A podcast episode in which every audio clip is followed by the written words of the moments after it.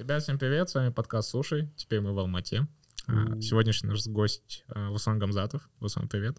Привет. А, Вусан, буквально кратенько, чем занимаешься, какой у тебя бэкграунд? Всем привет, я маркетолог, директор э, маркетингового агентства. Нахожусь в Казахстане уже несколько месяцев по всем известным причинам. В маркетинге уже более 10 лет. А, Мое агентство специализируется на разработке и реализации маркетинговых стратегий. Это долгоиграющие решения. Мы их разрабатываем, адаптируем, внедряем и трекаем клиента на процессе внедрения. За свой опыт поработал с большими компаниями. Из последних э, компания Brabus, э, немецкий тюнинг-ателье, английская компания Intersurgical, Big Pharma — ну и куча mm. российских брендов, там от э, ИП Погосяна до каких-то более-менее больших. Последние пять лет э, специализировался на работе с девелопментом. Это застройщики, mm. которые комплексы застраивают. Ну, как правило, это были либо Москва, либо курортная недвижка в Сочи. Как-то в таком ключе и работаю. Теперь в Казахстане. Всем салам алейкум. Все круто. А сейчас, по сути, занимаешься всем точно так же, только на аутсорсе уже, по сути, здесь находясь, да? Да, у меня треть команды переехала в Казахстан. Мы с моим э, техническим директором в Алмате, э, несколько ребят э, в Шимкенте, ну и часть осталась там. Где потеплее, да? Да, где потеплее и подешевле. А выбор региона был связан с э, тем, что вы углублены в девелопмент? А, нет, на самом деле мы анализировали. В первую очередь это климат, э, во вторую очередь это горы, и в третью очередь, как мне показалось, бизнес-тусовка и ну вот здесь она какая-то более ярко выражена. Mm-hmm. Не знаю, может быть, я не прав. Вы же со Станы, сейчас mm-hmm. это я, заревнуйте. Да, я, я главный станчанин здесь. Я просто чуть раньше приехал. Выбрали мы э, Алмату, приехал сюда. Но для меня было очень интересно наблюдать, как здесь развивается э, рынок диджитал-маркетинга, в принципе, насколько цифровизован бизнес, маркетинг, э, government. И вот что для меня стало удивлением, некоторые государственные институты и продукты намного более Интересно. системные, более удобные, чем э, в России. Но в то же время, если брать бизнес в целом, то маркетинг как таковой, ну, немножечко, не хочется говорить, отстает, но немножечко еще не, не в то. предыдущей форме. Mm-hmm. Ну вот как, допустим, в России, ну, может, три года назад. За год в России маркетинг также деградировал, и, наверное, это основная причина, по которой я переехал. Э, Все-таки это такая около депрессивная среда в бизнесе, и те маркетинговые решения, длинные, стратегические. Они не работают, потому что они все сужаются. Да им вообще выжить бы как бы за день, да, сегодня да. выжить, о каких стратегиях речь? Угу. А вот насчет, кстати, разницы как бы России и Казахстана, буквально давай быстренько поговорим насчет этого. Очень интересно а, понять все-таки вот эту разницу. Понятно, что технологии, возможно, где-то интереснее, да, в России угу. используются какие-то сервисы, связки и прочее, прочее. А, клиенты где-то, возможно, поумнее, бюджеты где-то побольше. Но есть что-то еще помимо этого, что вот где вот это отличие именно в подходе? То есть там как-то ребята больше знают э, классических понятий, которые прям реально давно-давно себя зарекомендовали, или все тоже как-то делают на интуиции, на своем опыте? А, давайте тогда, да, я э, пытался разобраться вообще в процессе эволюции маркетинга в России в принципе и как он происходил. Там в начале 2000-х появились поисковые э, варианты для рекламы, mm-hmm. началась потихонечку развиваться digital -реклама, а, но а, большим бустом для развития маркетинга в принципе, ну, как правило, это были большие бренды. Mm-hmm. Большие бренды под крылом BBDO Group и подобных рекламных агентств европейские, да, они принесли очень много денег на рынок маркетинга. Собственно, эти деньги позволяли маркетингу развиваться. Если сначала это был тупо перформ, контекст, горячий спрос, и все двигались туда, ну, в какой-то момент э, он настолько перегрелся, что начали компании и специалисты начали искать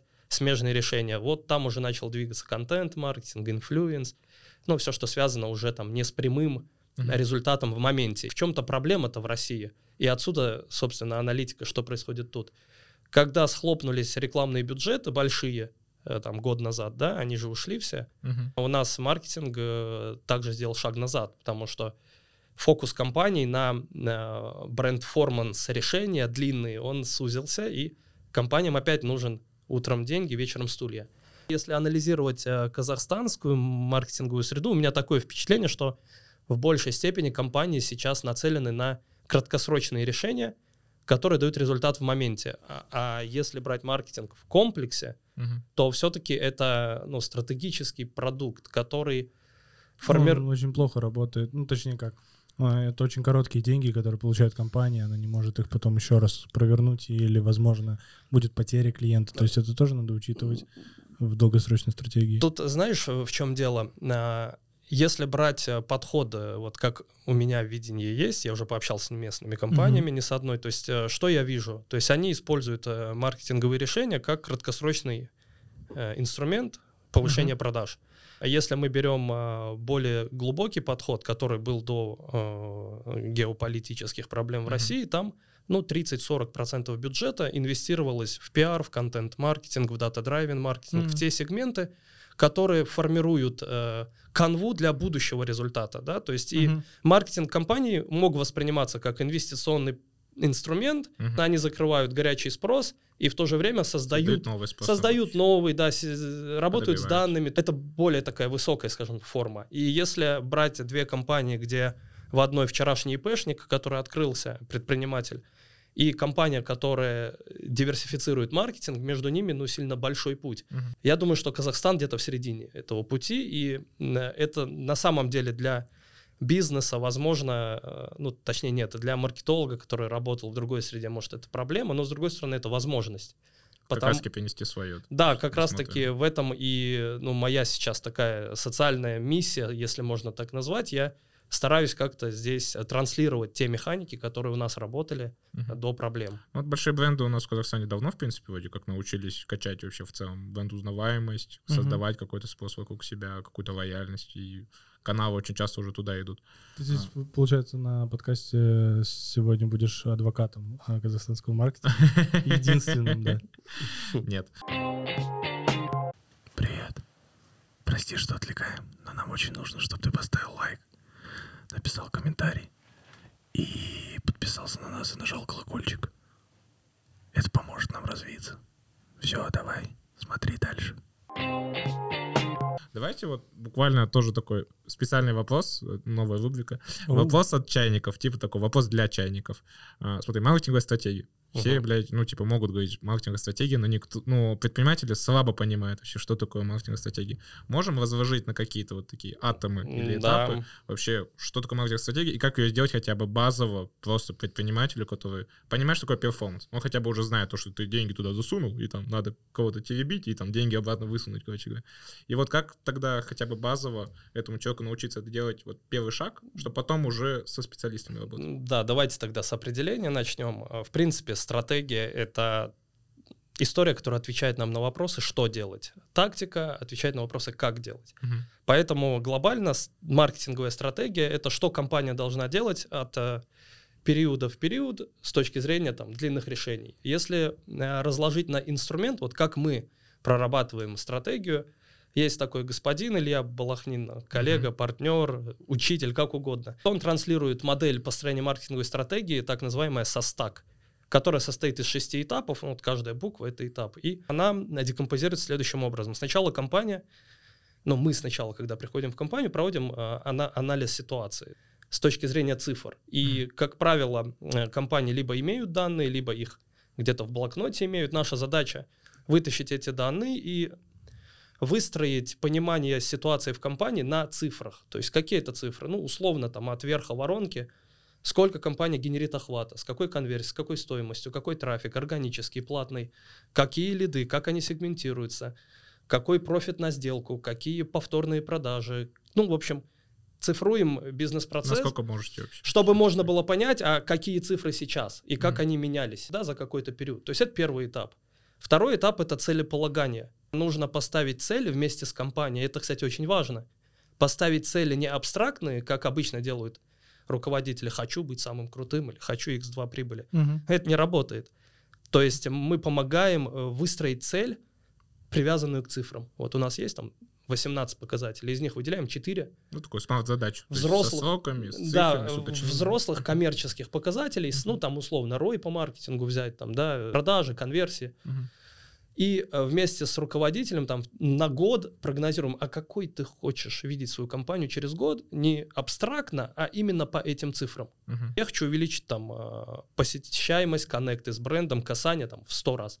Хочу увеличить продажи на 30%, хочу увеличить конверсию, хочу увеличить там, а, ну, давай грубо, подписчиков в, своем медиапространстве. Мгм. И это должно быть не просто хочу, а вот сегодня у нас такой показатель, через год я бы хотел вот такой. И здесь очень важно, если ты к цифрам привязываешь задачу стратегическую, то у собственника компании появляется понимание, опа, теперь оказывается, если я хочу эту цифру, ну, нужно какую-то инвестицию произвести. Первое — это анализ ситуации, подвязка ситуации к цифрам.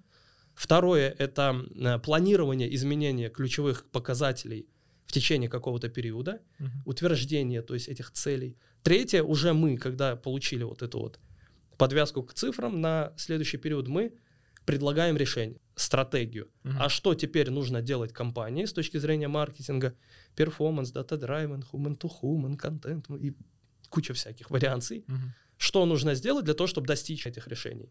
Там же уже плюс-минус понимание происходит по необходимым ресурсам, которые не- необходимы. Для этого следующий этап мы тактику подбираем. Теперь мы знаем, что мы делаем, теперь, а как именно? Мгм. Там, не знаю, блог заведем, будем закупать рекламу, будем там э, какое-то внутреннее комьюнити создавать, будем новые продукты выводить на рынок, будем новые гео тестить, будем усиливать отдел продаж, будем менять или повышать уровень А квалификации. это все спринтами идет, извини, что перебиваю, типа год, потом квартал. Ну, вообще, потом да, сначала год. месяц. Вот важно год, потому что э, краткосрочные задачи, в чем их слабость? В том, что они краткосрочные, ты не можешь э, где-то обосновать необходимые ресурсы для их реализации, там, да, у заказчика. У тебя есть ограничения, это на рынке стоит, там, настроить контекст, там, 500 долларов, и все. А тут мы говорим не о том, что нужно настроить контекст, а о том, что с помощью контекста в течение года мы должны забрать там 70% всего горячего спроса в нише. Мгм. Вот, к примеру, такая задача. Когда мы стратегию, тактику проработали, далее про этап э, подбора инструментов, ну и последний этап — это создание среды, в рамках которой заказчик и мы можем контролировать, а правильно ли выбран путь. То есть системы аналитики, которые позволяют на основе вот этих данных изменить какое-то решение, масштабировать, оптимизировать. И в таком ключе реально это так и происходит. То есть Мгм. модель со стак, S — situation analysis, то есть анализ ситуации, там O — объекты и цели, S — стратегия, T — тактика, А — actions — инструменты и C э, — система контроля.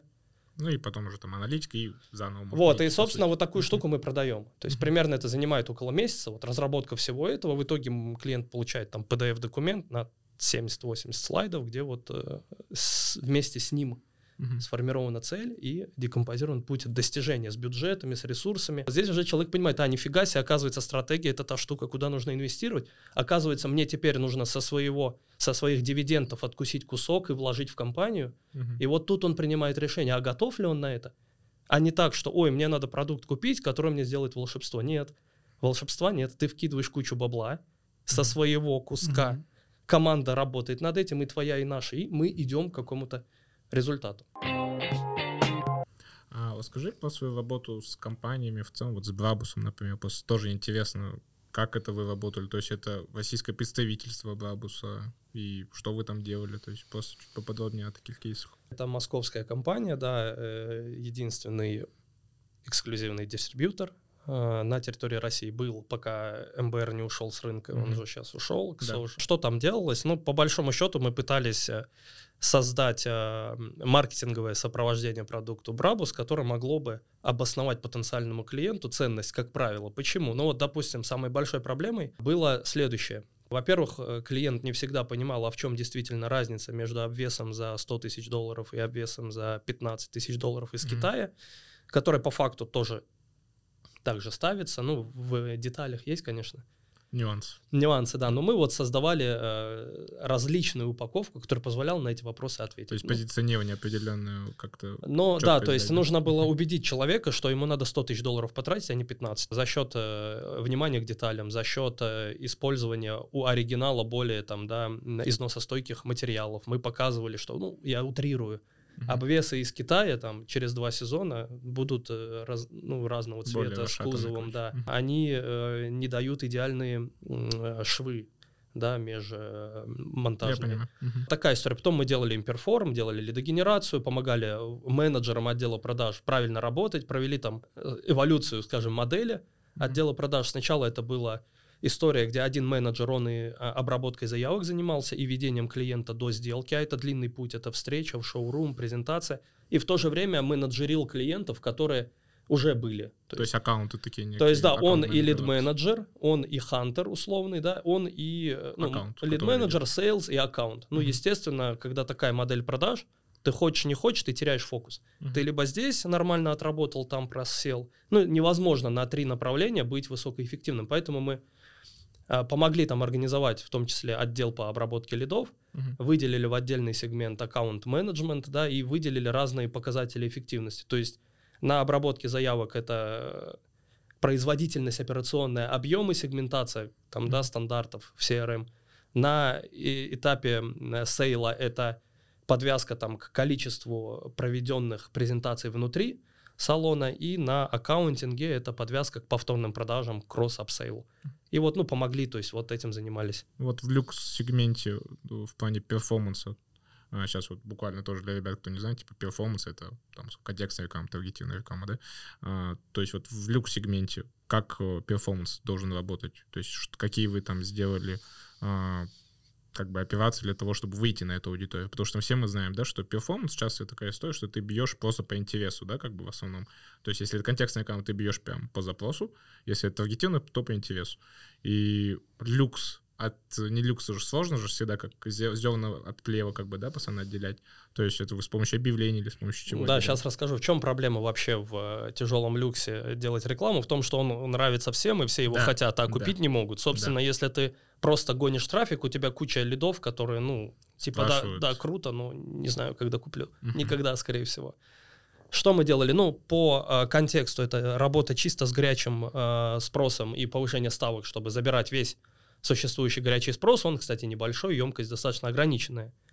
Это типа детейлинг просто вы брали. Это типа. Брабус, тюнинг э, А, Гелендвагена, типа, запрос. да, брендовый, плюс запрос. тюнинг, плюс Мерседес, апгрейд Мерседеса, там увеличение мощи, ну, то есть все, что около целевое, связано именно с э, конечным решением. Все-таки Брабус это не только обвес, это и тормоза, это и трансмиссия, это и двигатель, это, ну, куча всего. Ну, почти машина. Это салон, то есть, ну, полностью разбирается гелик, там новая машина выходит. Поэтому X2 по цене получается практически. Если брать таргет, то как мы делали? Мы строили контентные воронки. То есть эм, сначала мы показывали видеоролики, там 40-45 секунд, Мгм. определенно доносящие статусность и дороговизну этого продукта. А дальше при конверсии в просмотр там 80 плюс процентов мы запускали уже презентационные материалы шоурума, показывали, что в первом ролике условно и баннере мы показывали, что Брабус это король, Брабус это супер дорого, Брабус это недоступно. И Мгм. говорили, а это недоступно, чуваки.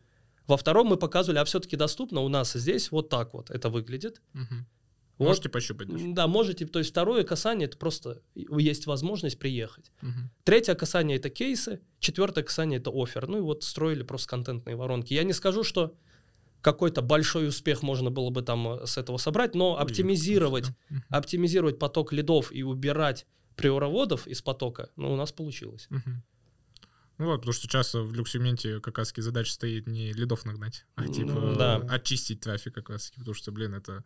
Я Блин. по вас работал с люкс-сегментом вот в одежде именно, там тоже жесть. Просто клики фигачат, условно, люди смотрят, вылетают. Ну да. Ты просто сидишь объявлениями, условно, начинаешь писать бренды, названия брендов, чтобы даже не интересовались, условно, чтобы не пугались. Потому что все равно же для клиентов же...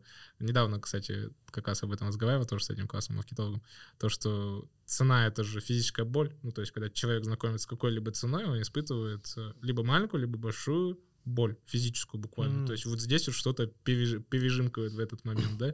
То есть там видишь коробку конфет какую-то за 75 тысяч тенге, да, там он чуть-чуть пережал. Особенно если ты должен купить, кстати, как это- вот этот коробку конфет. И потом, как правильно как раз таки маркетологи же обычно наоборот стараются убрать у тебя эту боль, да, то есть там с помощью вот этих наших старых как раз таки любимых офферов, там всяких скидок, цен и так далее. А в люкс-сегменте наоборот. Ты же не можешь сделать скидку 50% на Брабус. Ну, Нет, вот, я и про то, что имеется в виду, вот в этом и отличие как раз. Но как мы решали? Э, То есть Брабус окей, у меня было еще пару компаний в тяжелом прямо люксе по недвижке, ну прям супер хай, там с космическими ценами. Ну, в общем, та же самая проблема. Всегда хочется самый лучший продукт всем, но не, хоч, но не может. Хочется, но купить не вариант. Что мы делали? Понятно, что мы цену не показывали конечного продукта. Цену, это, кстати, частый вопрос, показывать цену или нет. Я считаю так, если цена не является конкурентным преимуществом, то тычить ею нет смысла. То есть, ну, уж тем более на первом касании. Если ты продаешь яблоки дешевле всех, ну окей, вот цена. Вывешивай. Как мы делали? То есть, э, вот возьмем компанию Artkel, она строит э, деревянные дома премиум-сегмента из окаменелой сосны. Короче, супер дорого. 3,5-4 тысячи квадратный метр стоит такой постройки. Там клиенты Собянин, Ротенберги. Путин даже была история, подарил такую баню Синзинпиню в Китай. Вот это был ну, наша баня, условно. Что мы делали? Мы показывали продукт, который в комплексе стоит 20 миллионов рублей, показывали за 7, не, давая, не вдаваясь в подробности, что 7 это только теплый контур, то есть фундамент, коробка, окна, крыша и двери. А весь, все решение стоит 20. И вот э, к чему приходишь? С помощью этого. Понятно, приоровод и так за 7 не купит, потому что стандартная баня стоит 700. Угу. Он, ну, условно говоря, уже Даже идет. если за 7 заинтересует, уже спасибо. Да, уже угу. плюс-минус около целевой. Дальше что происходило? Эм, потихонечку, помаленечку угу. в процессе реализации продукта клиент видел глубокий подход, внимание к деталям, уже видел продукт, и потихонечку он был готов к этой цене. И вот было интервью очень интересное. Мы снимали тоже как контент для Ютуба, и клиент сказал, послушайте, я если бы знал, что эта баня мне там встанет 200 тысяч долларов, я бы никогда ее не купил. Вот прям вообще открестился бы нафиг. Пока не познакомился. Но когда я сейчас вижу, я здесь нахожусь, и я видел, как работали эти mm-hmm. ребята, то есть, да, там, как все было, ну, на высшем уровне. Теперь, говорит, я понимаю цен, ну, ценность. И в этой связи, какой бы у тебя крутой продукт не был, если ты сразу э, просто ценой пытаешься там, да... Э, Сказать привет сразу. Да, ты можешь потерять возможность дальше этого клиента привести к конечной стоимости. Прикольно. А вы в продукт залазили? Ну, то есть э, я понимаю, что там в баню маркетологам-то залазить не надо. Имеется в виду как-то продуктовую еще воронку, может быть, достраивали для именно таких сложных брендов?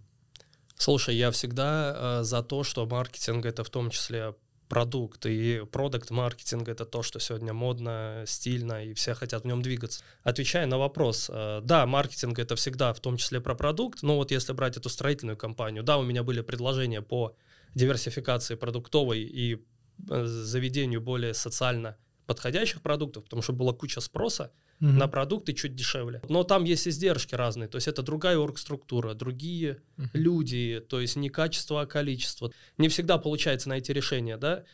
А, и, а так, да, то есть что маркетинг с точки зрения продукта должен делать? Анализировать его конкурентоспособность, подстраивать его под спрос, либо спрос подстраивать под продукт угу. проводить различные там маркетинговые исследования, QFD-анализы, угу. RFM и все остальное. Да, продукт должен быть под юрисдик... юрисдикцией маркетинга. Насколько у нас это получалось сделать? Ну, если с точки зрения проведения исследований, почти всегда мы их исслед... ну, проводим. Какие-то mm небольшие хотя бы там прозвоны, лояльных клиентов, понимание причин повторных продаж, понимание критериев принятия решения при первых продажах. Ну вот все вот эти моменты мы выявляем, mm-hmm. и они помогают дальше инсайдить, в том числе по продукту, по маркетингу. Рекомендации, то есть для предпринимателей и, возможно, для маркетологов, условно. Вот если ты их разделяешь, если ты разделяешь рекомендации, то можешь вот прям раздельно сказать, это даже не курсы, даже книги, условно. Любой ну, контент, с которым угу. ты соприкасался и который реально на тебя отобразился, потому что вот следующий мой вопрос будет про твой бэкграунд, то есть где вообще сам тоже учился, что проходил. Но что касается образования э, на пути ну, скажем так, формирования в себе эксперта маркетинга, я бы сначала бы все-таки выбрал специализацию. Uh-huh. Потому что маркетолог — это достаточно обобщающая история. Это может быть человек, связанный с контентным маркетингом, это может быть перформер, это может быть аналитик данных, это может быть э, разработчик, в том числе каких-то маркетинговых решений. Выбирая специализацию, нужно смотреть на свои скиллы. То есть, если ты творческий человек, тебе точно в перформе делать нечего. Mm. Если ты, наоборот, э, цифровик, то тебе в пиар-маркетинге тоже ну, будет не особо весело. Mm-hmm. Поэтому, исходя из своих первичных э, данных, нужно выбрать направление одно желательно – в этом направлении развиваться уже глубоко. Потому как маркетолог а э, который умеет все, это как э, мастер, который приходит тебе делать ремонт, он газует, что он все умеет делать, но в итоге mm-hmm. ты переделываешь за ним везде, потому что везде супер поверхностные решения. Mm-hmm. Поэтому первый совет это узкая специализация в маркетинге. Благо сегодня ну, куча всего. Даже контент-маркетинг разбери, там вообще целая куча дизайнеры, видеографы, мобилографы, там кого только нет. Сторисмейкеры, Да, сторисмейкеры. тиктокеры. Мы дальше будем... Я не верю в эти профессии. Ни в мобилографа, ни в сторисмейкера. Мне кажется, это просто вымышленная А, подожди, а директологи, а витологи, это же все есть. Что касается... Вон у тебя OLX работает. Ну, у меня он называется менеджер по маркетплейсу в оргструктуре. Да. Ну, э, что касается вот этого тренда на видеоконтент, мгм. не хочется верить, честно, да, что это целая профессия, которую можно там за вот действительно монтировать и снимать на iPhone, может научиться практически любой человек, ну на определенном уровне. Да, да. Тут, знаешь, скорее всего, э, маркетинг подстраивается. Это не маркетинг придумал, а давайте придумаем новую профессию, а сам рынок. То есть что сейчас мы видим в контенте? Эм, Охваты сейчас что получают у нас? Смотря, смотрибельный короткометражный контент. Почему? Контента генерится больше, э, внимание на одну единицу контента становится меньше. Мгм. Поэтому все вот фигачат вот такой вот быстрый контент, снятый там на телефоны. В принципе, да, получается, как бы это грустно не было, или там странно, но такая профессия получается. Здесь это называется мобилограф. М. Я в Казахстане первый раз услышал, кстати, такую тему. Я от казашки тоже услышал первый раз. Я думаю, Она ай, говорит, что за тема? А у вас это видеограф? Просто видеограф. Ну, зачем уточнять? Мгм. видишь, Просто понимаешь, видеомейкер, Ви- короче, и всё. Видеограф может прийти с камерой, а у мобилографа даже шанса такого нет. Его прям название ограничивают. Да, iPhone. Да. Вот. А если без iPhone придет? То то это даже не не мобилограф. Да. Э, Кстати, касательно контента и сокращения, э, смотрел э, Patriot Act на Netflix, прикольная штука, э, и там рассказывали про то, что помимо, ну, то есть, ладно, там с рилсами мы более-менее привыкли с YouTube Shorts, подписывайтесь на нас, да, А, но есть же еще тема, что песни в среднем, типа, урезались из-за того, что монетизация происходит на 30, на 30%, то есть, если ты дослушал, а, отчисления идут, из-за этого песни превращается из 4 минут, из там 5-7 были, в 2.30 это уже что-то долго. Да. Ну вот, это так Это получается. ужасно. Ну, это такой тренд, что поделаешь. Ну, блин, на самом-то деле на этом фоне это к этому же всегда же шло, но при этом все равно какому-то контенту отдают должное. То есть смотрят часовые там выпуски и прочее, прочее, смотря какой формат, да. То есть подкасты, допустим, те же самые, да, на рынке России уже там много раз видел, то, что прям очень активно заслушивают, даже самые узкие вот в плане специализации подкаста, да. Ладно, там общие, там, психология, дети и так далее, это, понятно, очень многим интересно. Но там те же самые вот наши коллеги там по маркетингу, несколько ты же называл же, тоже их Мгм. посматриваю их цифры, ну там они прям Ну, такие полусладкий, нормальные. да, ты имеешь в виду подкаст? Что там еще есть? Еще какие-то товарищи были, да, которые тоже... сидели. наши. Тут, знаешь, э, можно подумать просто про область применения контента в принципе. Вот здесь, скорее всего, изменение произошло. То есть длинные видео на Ютубе мы все равно смотрим. Приходим домой, включаем Ютуб. Мгм. После работы, то есть, да, вечерний э, релакс-тайм или в пробке. А, а теперь сейчас э, в течение всего дня люди жрут контент. Мгм. И поэтому человек вроде бы работает, на работе сидит, что-то делает, второй рукой риса- листает тиктоки. Ну, фишка же Тиндер, например, это не самый гениальный алгоритм.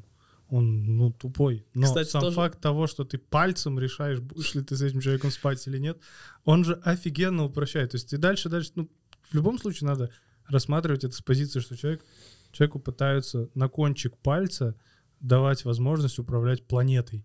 Мгм. Вот, вот он с этого вот человек, как, как существо с этого. такого, «О, Ну вот знаешь, такая... достоин, недостоин. Мгм. такая футуристическая интерпретация вот этого процесса в Китае. Там же сейчас уже есть э, софты, которые, э, скажем так, оценивают твое социальное поведение.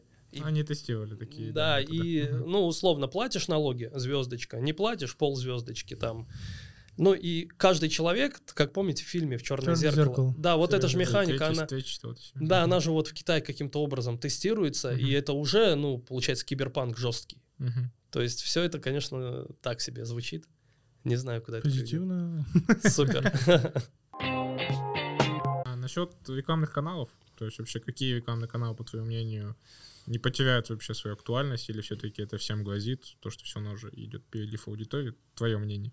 Вот на контекст просто мне много раз говорили, все, контекст сдох, контекст сдох, никогда не контекст сдох. сдох. Ну типа, господи, пока люди не перестанут гуглить, контекст не сдохли. Ну, А есть- гуглить они никогда да, не перестанут. Да, потому что это вообще другая штука. Просто есть же горячий спрос, а это единственный способ дотянуться до клиента в момент того, когда ему нужен продукт. Когда друг к другу идут. Да. Не когда ты долбишься, как всегда, там вот так вот. И всем. вот это не понимают, например, если брать там э, таргеты соцсети, все-таки большая ошибка э, в принципе компаний и многих экспертов в том, что они считают соцсети прямым, каналом продаж. И с точки зрения маркетинга а, это все-таки канал охвата в первую очередь и канал Прогрева. прогрева. Да. Вот. А уже потом продаж. Поэтому, когда я смотрю на какой-то коммерческий аккаунт, Мгм. который продает продукт, ну, допустим, у него 100 тысяч подписчиков, ну, можно гипотетически представить, что пусть 1% в моменте находятся на том этапе потребности, что они готовы купить ну, в ближайшее время. Остальные, кто-то через месяц, кто-то через год, кто-то вообще никогда, просто там, и они постоянно пихают продукт. Мгм. А ты, да, одному проценту можешь продать, а другие тебя ну, воспринимают уже как спам. Поэтому таргет, в принципе, тоже канал продаж, как реклама, потому что там есть алгоритм. По крайней мере, он настраивает рекламу, потому что ты выдал в сеть. Ты сказал, там, шубу хочу жонки Мгм. купить. Раз, тебе шубу подкинула. То есть хоть какой-то есть... э, Ну, В плане алгоритмов мне, я считаю, что Facebook умнее. Умнее? Да, это факт. э, я тебе скажу, вот ВК что творит. Мгм. Когда Facebook отъехал, весь же трафик пошел в ВК. Да. Все массово начали запускать компании ВК. Алгоритм ВК такой, так, стопы, я такого не ожидал. Сломался, да? Ребята, мне, пожалуйста, отпуск. Ага. Он ушел в отпуск, до сих пор не вернулся, я тебе скажу. ВК до сих пор шмаляет рекламу, как, ну, как на ура. Короче, да. То есть, чтобы там у тебя получилось, я не знаю, то есть это вот как гроу-хакинг, да, то есть Божью связку надо найти, короче, как так называемая таргетованная божья связка. почти 60 миллионов людей, активных пользователей, и там 20 с чем-то, 25, может, 30 в инсте. То есть аудитории больше, но монетизировать ее через э, ВК. Ну, ВК же, ну вот это вот здесь не согласен. ВК они очень, они же не подал, никогда не давают отчет, они всегда по мау дают. Это такая фигня. Ну, типа, имеется в виду, сейчас объясню, да? Ну, Ты просил объяснять. А, Daily Active Users и Monthly Active Users. То есть ВК всегда, когда выкатывает э, аналитику свою вот эту квартальную, они всегда выкатывают monthly active users. Не дай бог они дневную выложат. Потому что, ну, у меня бывает кто-нибудь что-нибудь напишет. Ну, типа раз в месяц. Я реально могу раз в месяц зайти. В целом мне ВКонтакте не нужен. Поэтому, когда они рассказывают про там, не знаю, 60 миллионов людей, которые раз в месяц зашли. Здесь же еще, ну, повторение нужно. Опять же, это вот такая манипуляция. Это вот Они очень любят манипуляцию манипуляцию показателем. показателями, да. И ВКонтакте за это очень часто вот именно в, среди а, занудных э. СМ нет, СММщиков, А. занудных, которые, знаешь, не типа мы сейчас запустим и банем миллиард. Нет, ну, которые там в цифрах любят посидеть, вот эти. Они все время в ВКонтакте к их отчетам, вопросов у них там, каждый, каждый их отчет вот в этих чатах вот так разбирается, типа, так, вот объясните мне, как при, поде- при блокировке Инстаграма вы говорите, что увеличились на 3%. Типа, но при этом, при всем, у вас там показатели дневные выросли на 3, месячные на 1, а люди быстрее, типа, не стали разбираться ВКонтакте и пошли и скачали VPN. Ну, то есть, как начинают вот так анализировать учет, и начинаются к ним вопросы. Поэтому ВКонтакте то, что у них алгоритм сломался, я прям что-то не удивлен. Вот если они среднюю длительность просмотра попробуют вытащить с учетом а, а, людей, учитывая людей, которые один раз заходят в месяц ВКонтакте, там она будет там одна секунда, ну типа того условно. Ну да. Если все Вот поделить на все. Многие э, тоже э, коллеги очень э, неоднозначно к ВКонтакте относятся. Ну, это правда. Если брать Москву, Питер, там ВКонтакте, ну нет. Если брать Кавказ, Регион, ну допустим, Кавказ, от э, Дагестана до Сочи, Мгм. Весь Кавказ это только Инстаграм, братья. Все, Мгм. там тоже ничего больше нет. Там VPN у каждой бабки уже скачан. Но если брать маленькие города, типа Брянск, Липецк, Орел, э, там реально ВКонтакте, то, знаешь, поселки Мгм. городского типа, деревеньки, почему-то вот так, они там есть. Да- Покрытие произошло определенно. Да, они вряд ли там э, active users, которые Мгм. там генерят контент, что-то там, ну, они там есть. Что они там делают, непонятно. Говорят, музыку слушают. М. Вот в этом, кстати, проблема больших сервисов из-за того, что ты очень омниканальный, из-за того, что у тебя очень много разных продуктов, да, потом после этого тебе даже тяжело в любом случае же, а, как бы сказать, ну, даже какую-то четкую ясность внести, что у вас сейчас происходит с вашей соцсетью, например, да, Мгм. из-за того, что у вас там очень большое количество входов, Мгм. то, то есть люди пришли по- послушать, то есть сценариев вообще использования этой платформы. Это вот, блин, насчет, кстати, вопроса Каспи, допустим, я тоже, по... сори, что сейчас сразу пивотну, а, буквально в следующем году, типа, Каспи начнет еще более активно а, анализировать сценарий использования их мобильного приложения, потому что они в один момент уже, походу, там вы сейчас сказали, бля, ребят, мы хуй знаем, что происходит. Ну, то есть, понятно, что кто заходит в магазин, понятно, что кто-то заходит в переводы, но как, где, как и что, то есть не разобрались, потому что продукты наросли, вся узнаваемость хайповала, хайповала, в процентном соотношении там постоянно аудитория повышалась, и все, и в одном моменте все потеряли якоря, короче, такие, типа, а делать дальше, что на основе аналитики, непонятно. И вот они сейчас в следующем году будут супер активно, короче, подключать сервисы. Мгм. Один вот есть прикольный сервис, которым мы тоже хотим заниматься, чтобы вот попробовать, так сказать, настраивать через этот сервис аналитику мобильных приложений. Знаешь, м, у меня тут ребята знакомые из Москвы релацировались, они сейчас здесь э, в ТЦшке в, э, сидят в э, open space, короче, в коворкинге, тоже офис сейчас будут в новом году открыть. Мгм. Короче, Go Mobile, что они делают? Они разработали как раз-таки софт, который анализирует поведенческие сценарии внутри приложения, то есть э, не, не до скачивания рекламу, а анализирует поведение, Мгм. сценарии, выводит максимально выгодные сценарии для носить, ну, то есть для владельца приложения. И те, кто эти сценарии воспроизводят, на базе их интересов, э, соцдема там и Мгм. их данных Изменяет продукт? гонят, гонят рекламу. А, и- Вот, то есть они научились, то есть они усилили Google, и Google с помощью их аналитики а, ну, повышает качество своей рекламы. Вот тоже прикольные ребята, могу тоже познакомить. Вот Каспию такая штука очень нужна. Супер круто. Вот насчет просто в целом а, аналитики на самом-то деле, то есть вот я, как, по крайней мере, человек, который часто Мгм. использует аналитику в наших услугах, там Google Analytics, ладно, окей. Ну Вот, например, с мобильным приложением там вообще тьма. Ну, то есть там буквально два продукта есть сильных. Все Мгм. остальное это прям жутейшее говно. Ну То да. И рынок из-за того, что очень узкий, походу, как бы есть, наверное, там за буглом какие-то решения, но я про них тоже даже не слышу, хотя мы там все искали, смотрели. Я думал, ты все время, я думал, что это внутренние сервисы компании. М, Ну, ты не сервис. А когда ты сказал, что у Каспий ну, такая вот, типа, ситуация, ты я- заходишь там в Google Analytics, там можно его подключить чисто технически, там, через костыли к мобильному приложению, но там такой дерьмище. Ну, Да, они там- там внутри Они не умеют. адап- не адаптированы, по сути. Хотя, казалось бы, да, мобильник уже давно всех оторвал. Да, да, в плане вовлеченности, в плане вот как бы количества заходов в день, мобильное приложение, конечно, number one. Простите, что отвлекаю, но должен сказать. Ребят, помогите нам развить наш проект, подписывайтесь на наш канал, ставьте колокольчик, ставьте лайк, рекомендуйте это видео своим друзьям, кому может быть интересно. Спасибо, продолжайте смотреть.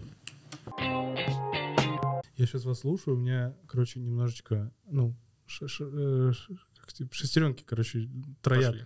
Да, потому что э, единственный инфо, у меня есть инфо-подписка, это Epic Plus. Мгм. Я ее очень люблю, она стоит 2000 рублей, но э, это как, типа, ты заходишь, и там... Я види- знаю, тоже был там. Epic Plus, да.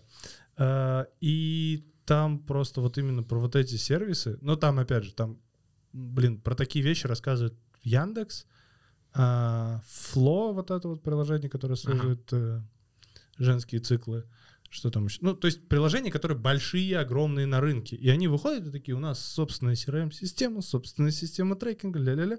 И мне почему-то просто из-за того, что я потребляю такой контент, у меня было абсолютное ощущение, что, Что вопрос с сервисами закрыт. да? они просто так берут где-то вот готовое решение, просто накладывают, Мгм. знаешь, как crm просто поставили там, Мгм. и поехали, и поплыли. И когда ты сейчас сказал, я подумал, блин, а реально, ну, тут же и no-code ы всякие появились, и всякого говна. То есть приложение сделать не так, уже не так сложно, как там 10-15 лет назад. А вообще же сейчас насколько просто сделать. То есть мы сейчас тоже несколько low-code разработок заказали, и мы прям вот так в лупу смотрим, что ребята делают.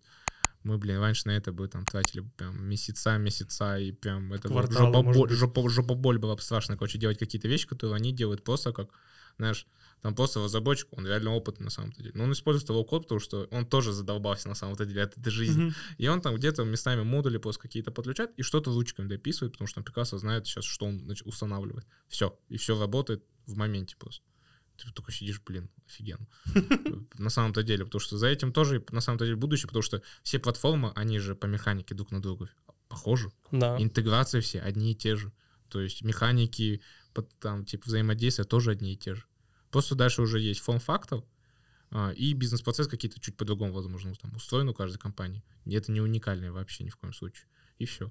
И это все можно же, естественно, систематизировать и описать. И вот, вот эти Directual, это вот ребята, кстати, с Фашки, Мгм. они, правда, сейчас уже от этого открестились давно-давно, а, но у них своя вот low-code платформа, и они прям фигачат, топят, короче. М, Прям так, крутые ребята. Как Miro стали из Сан-Франциско, да? Вот эта история. Типа того, да. А, Как Двин, да. типа такого. Тоже сразу открестились, свалили за бугор и там сейчас. Я же офигел, когда в марте узнал, что Miro — это Пермь или Пенза. М. Да, да, Они да. два парня, и я такой, оу. Круто, когда ты используешь сервис и Да-да-да, ты это. такой, оу. Я не думал, что просто он, ну, как бы российский. Когда ты узнал, они уже улетели оттуда. А, Когда я узнал, они уже такие, нет, мы никак, мы случайно там родились, вообще ничего не Мы в знаем. своем агентстве использовали платформу WorkSection, как бы она, по идее, украинская. То есть э, вот она везде это позиционирует, они сразу еще и отрубили тоже Россию, когда вся это началась делюга. А вообще фаунд казах. То есть уважение с Казахстана, что-то переехал там по каким-то своим, походу, учебу у него, что ли, и там карьеру свою начал, айтишником будучи, и свой продукт основывает. Такой, найс, класс. Мы его там буквально недавно перестали использовать, потому что мы сейчас на Bitex переезжаем, и такие, найс, класс. Классная, Мгм. крутая платформа. Так, ну что, ребят, заболтали, засиделись. А, спасибо большое, Руслан, то, что пришел на подкаст. Реально круто пообщались. Ну, Все, всем спасибо. Скажи, пожалуйста, тоже пару слов, если хочешь. Да, коллеги, вам тоже спасибо. Рад э, поучаствовать э, в этом проекте. Ну вот, рад находиться в Казахстане. Мне очень здесь нравится. Хочу дать фидбэк. То есть э, я человек, который всю жизнь прожил в Москве, но сам дагестанец. Мгм. И когда я выбирал, куда свалить, э, Казахстан э, я выбрал, потому что здесь мне говорили, что близкий менталитет. А он действительно близкий. Первое. Второе. Мусульманская исламская республика, но вот именно в той форме, в которой должна быть. То есть Мгм. она и светская, и при этом есть плюсы э, мусульманской э, Без формы. Мгм. Да, то есть нету э, много чего, что бывает вне мусульманских республик, при этом есть светская история. Поэтому казахи кайф, Казахстан кайф, кухня кайф. Все супер, салам алейкум. Все, супер. Огонь. Спасибо, Всё. Амир. Все. Спасибо Спасибо. тебе за Казахстан. Спасибо за Казахстан.